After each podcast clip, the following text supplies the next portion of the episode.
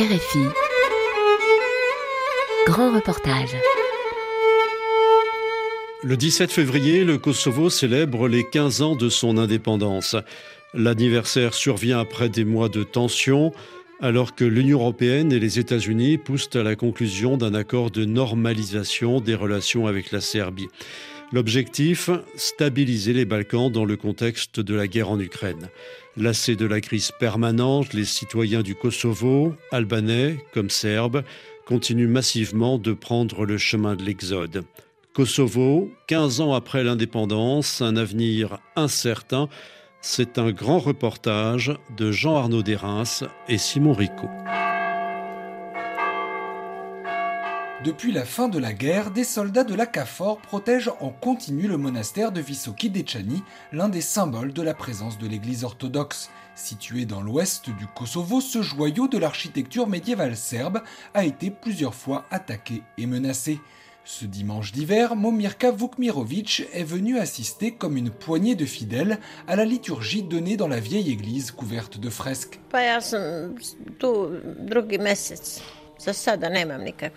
Je suis là depuis deux mois. Jusqu'à présent, je n'ai eu aucun problème.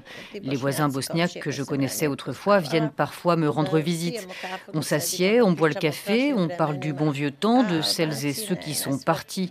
Je n'ai pas de contact avec les Albanais du village. Il y a juste Idris, un jeune voisin que j'ai connu quand il était petit, qui m'a promis de venir me voir. Longtemps exilé, en Serbie et au Monténégro voisin, Momirka Vukmirovic a fini par revenir dans son village natal de Vitomirica, à quelques kilomètres du monastère. La vieille dame y est aujourd'hui la seule serbe. Je crois que nous pouvons vivre ensemble, les uns à côté des autres, et tant pis pour ceux que ça gêne. Que cela soit à Vitomirica, à Belgrade ou à Budva, où j'ai longtemps vécu, c'est pareil. On peut vivre avec certaines personnes, pas avec d'autres. Peu importe la religion, nous avons tous le même Dieu, que chacun respecte à sa manière. Nous vivons sur la même terre, soit on s'entend, soit on ne s'entend pas. Il n'y a pas de troisième voie, mais c'est mieux d'être amis.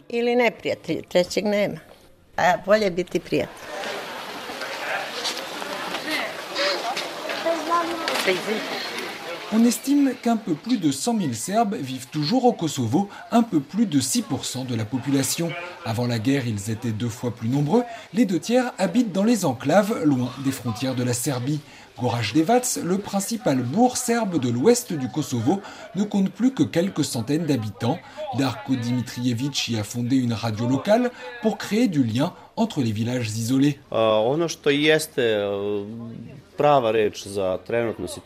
Objectivement, le terme le plus approprié pour décrire les endroits où vivent les Serbes du sud de la rivière Ibar serait celui de ghetto. Nous nous trouvons dans des zones qui sont isolées, qui n'ont plus de communication ni avec les villes, ni avec les institutions. Ce sont des zones où les habitants sont privés de leurs droits, même celui d'utiliser leur langue, que la constitution du Kosovo est pourtant censée leur garantir et dont les terres ont été confisquées. C'est pour toutes ces raisons que, de mon point de vue, on peut dire que ce sont des zones ghettoisées.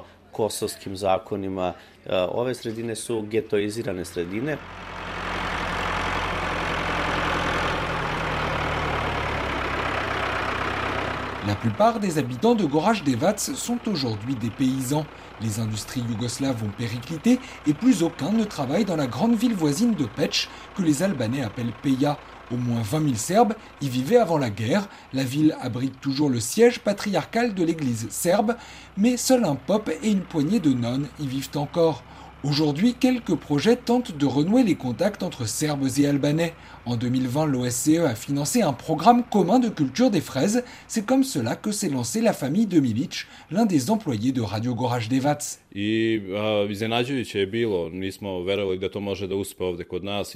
On a été surpris pour être franc.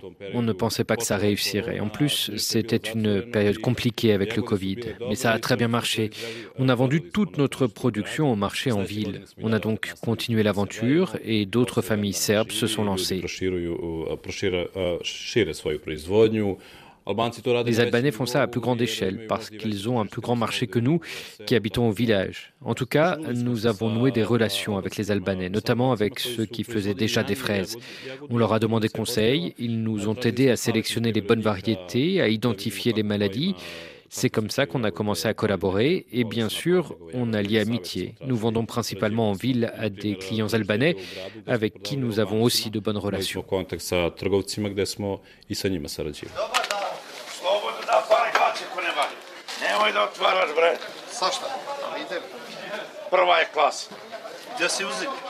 En 2021, beaucoup de Serbes du Kosovo avaient espéré que l'arrivée au pouvoir d'Albin Kurti permettrait de relancer le dialogue intercommunautaire après deux décennies de domination des anciens commandants de la guérilla albanaise.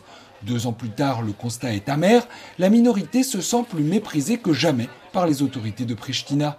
Marko Milenkovic est l'un des jeunes activistes de l'ONG New Social Initiative qui mène des actions pour rapprocher Serbes et Albanais à Mitrovica, la ville du Nord, symbole des divisions du Kosovo.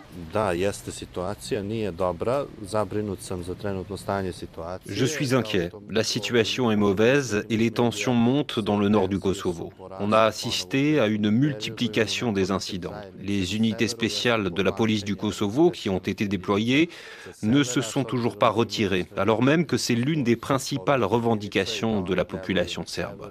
Au contraire, leur présence s'est même renforcée. Or, tant que ces unités spéciales resteront, on ne peut pas s'attendre à ce que la situation s'améliore ici. Cela nuit, bien sûr, à nos actions, à notre travail de réconciliation. Il y a beaucoup de stress en ce moment, les gens ont peur de l'avenir et ils se replient sur eux.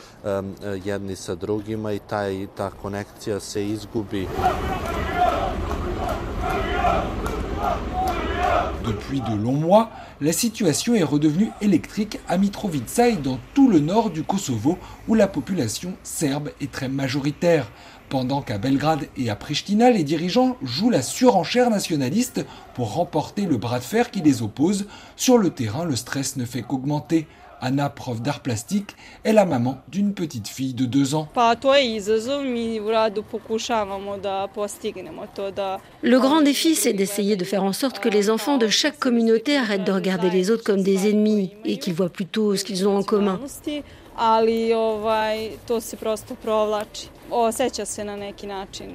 Malheureusement, ça devient de plus en plus compliqué à cause de tout ce qu'ils entendent de la part des adultes et des médias qui ressassent sans cesse le passé et qui disent que nous ne pouvons pas être amis.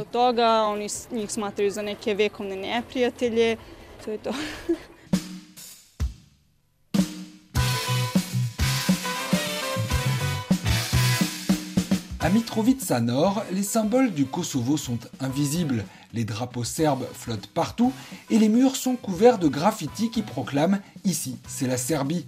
Les achats se règlent en dinars et pas en euros, la monnaie légale du Kosovo.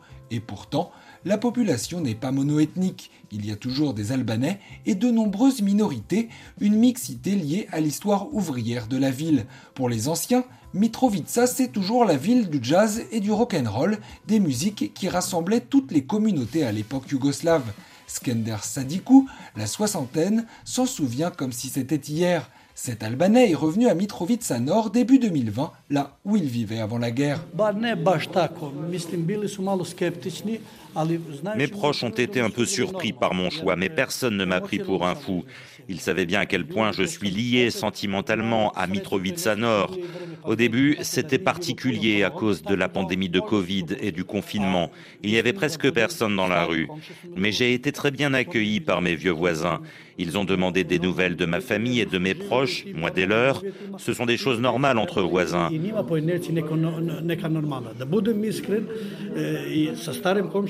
En fait, tout le monde veut avoir une vie normale. Ce dont on a besoin, c'est de normalité pour avancer sur le bon chemin.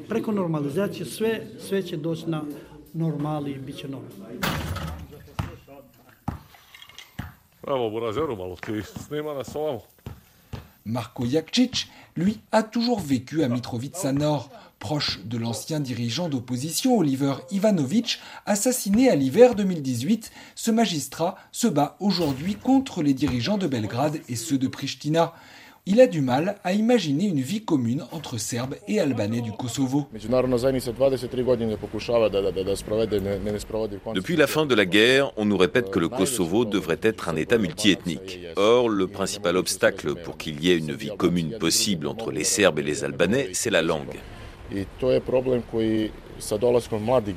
Les gens ne se parlent plus parce qu'ils ne se comprennent plus et ce problème de communication ne cesse de s'aggraver vu que les jeunes générations, tant les Serbes que les Albanais, ne connaissent plus la langue de l'autre. Le fossé ne cesse de se creuser.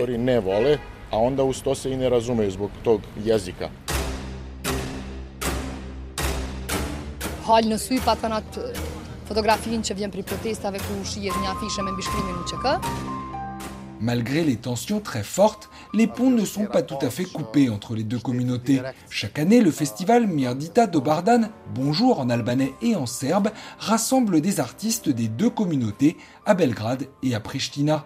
Ce rendez-vous Kustrim Kolici ne le manquerait pour rien au monde. Réalisateur, metteur en scène de théâtre et militant actif de la société civile basé à Pristina, ce trentenaire se désole que les querelles et les haines persistent autant. J'espérais plus de progrès. J'espérais que certaines questions importantes auraient été clarifiées depuis longtemps. Je pense aux relations entre les communautés, aux relations bilatérales entre la Serbie et le Kosovo ou encore à la mémoire de la guerre. Uh, uh, Je crois néanmoins qu'il ne faut pas avoir une vision en noir et blanc. Il y a tout de même eu quelques pas en avant, mais pas autant qu'il aurait fallu. Notre société reste très polarisée, très nationaliste, très radicale, et cela m'attriste.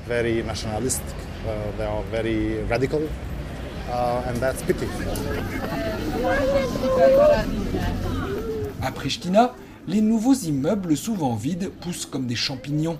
Dans la capitale du Kosovo, il ne reste plus guère de Serbes. La plupart sont partis vers la Serbie ou vers l'enclave voisine de Gračanica. Revenu de Londres, où il a fait toute sa carrière, le nouveau maire, l'architecte Perparim Rama, veut retisser les liens entre les communautés, étant la main à Tous les habitants de la ville, quelle que soit leur communauté, doivent se sentir bien, en sécurité et participer à son développement. J'ai tenté d'associer Gracha dans ma gouvernance. J'ai transmis plusieurs invitations à la maire, mais elle ne m'a jamais répondu. Elle n'est jamais venue en personne. À chaque fois, elle a délégué son adjoint qui est albanais. Nous avons pourtant des problèmes communs, les chiens errants, le ramassage des ordures ou les transports publics. De notre côté, nous avons remis en place une ligne de bus vers Gračanica pour la première fois depuis la fin de la guerre. Voilà une première action concrète et nous allons continuer en ce sens.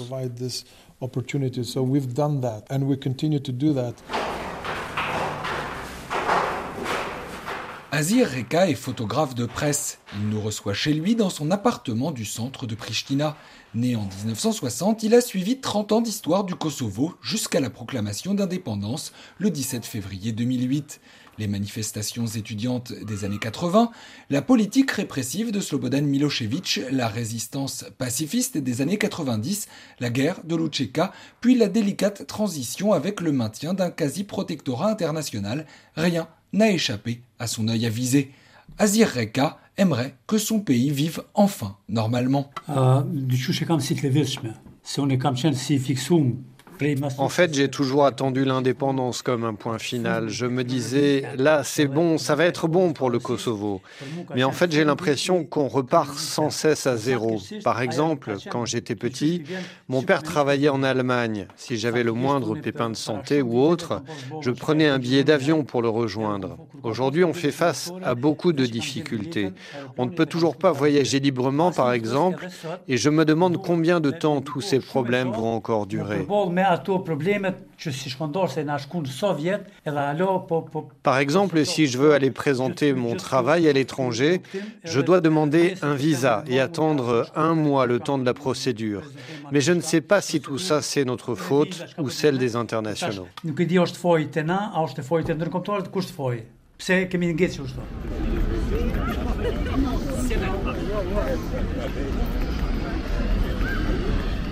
Le Kosovo est en effet le seul pays des Balkans occidentaux dont les citoyens sont obligés de demander un visa pour voyager au sein de l'Union européenne. Cela devrait être fini en 2024, mais beaucoup redoutent que la décision soit encore repoussée, surtout si le Kosovo continue à s'opposer au plan occidental de normalisation des relations avec la Serbie. Ces dernières semaines, l'UE et les États-Unis poussent très fort, mais Pristina freine des quatre fers. En cause, la création d'une association des communes à majorité serbe, potentiel prélude à leur autonomie. Comme le souligne l'analyste Belgzim Kamberi, les Albanais ont le sentiment d'être lâchés par leurs meilleurs alliés. Le Kosovo indépendant est quand même devenu indépendant euh, grâce principalement grâce aux États-Unis. Et ça, évidemment, qu'au sein des, Albanais du Kosovo, ça, a créé non seulement le pro-américanisme, mais aussi euh, la conviction que le Kosovo sera un État unitaire, euh, dominé par sa majorité, alors qu'aujourd'hui, euh, ils ont difficile à accepter, à, concevoir, donc, qu'aujourd'hui, les États-Unis ont une revendication qui, qui non seulement euh, serait en faveur des Serbes du Kosovo, mais aussi serait un peu approprié aux revendications de Belgrade et de la Serbie. Et ceci, souvent, est mal compris aujourd'hui au sein de la population albanaise du Kosovo. À l'approche du 15e anniversaire de l'indépendance, le Kosovo retient son souffle et s'inquiète pour son avenir. Lassés par la corruption, le manque de perspective et une situation de crise permanente, les jeunes partent massivement vers l'étranger. Un exode que comprend Neriman Kamberi, professeur de littérature française à l'université de Pristina. Elle-même regrette que son fils aîné ait dû prendre la route de l'Allemagne chaque fois. Donc euh, la moindre étincelle dans le nord du Kosovo va nous rappeler que, le Kosovo ne va, pas bien et n'ira pas bien encore longtemps. Même bêtement, hein, une chaîne, on ne peut pas avoir accès à une chaîne euh, de musique ou télé parce que c'est par votre pays n'est pas reconnu, des, choses absurdes comme ça, sens-là. Et là, je pense que pour les jeunes, ça, les, ça, ça vraiment, ça leur quoi. Et, et, et c'est très dommage parce que ça freine toute cette vitalité chez les jeunes. Euh, et, on comprend très bien que c'est pas seulement la question économique euh, qui les fait partir, c'est parce que ils veulent une stabilité, quoi, vivre dans un état normal, c'est-à-dire avec plein d'autres problèmes qui peuvent exister, mais pas ces problèmes politiques.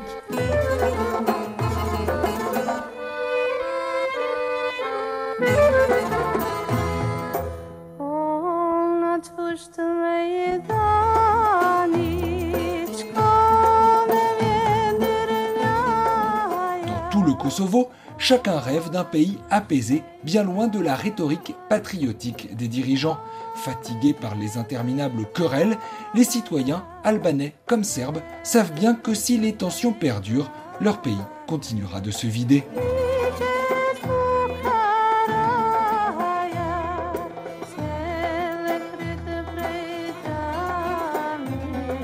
Kosovo, 15 ans après l'indépendance, un avenir incertain un grand reportage de Jean-Arnaud Desrins et Simon Rico, réalisation Donatien Cahu.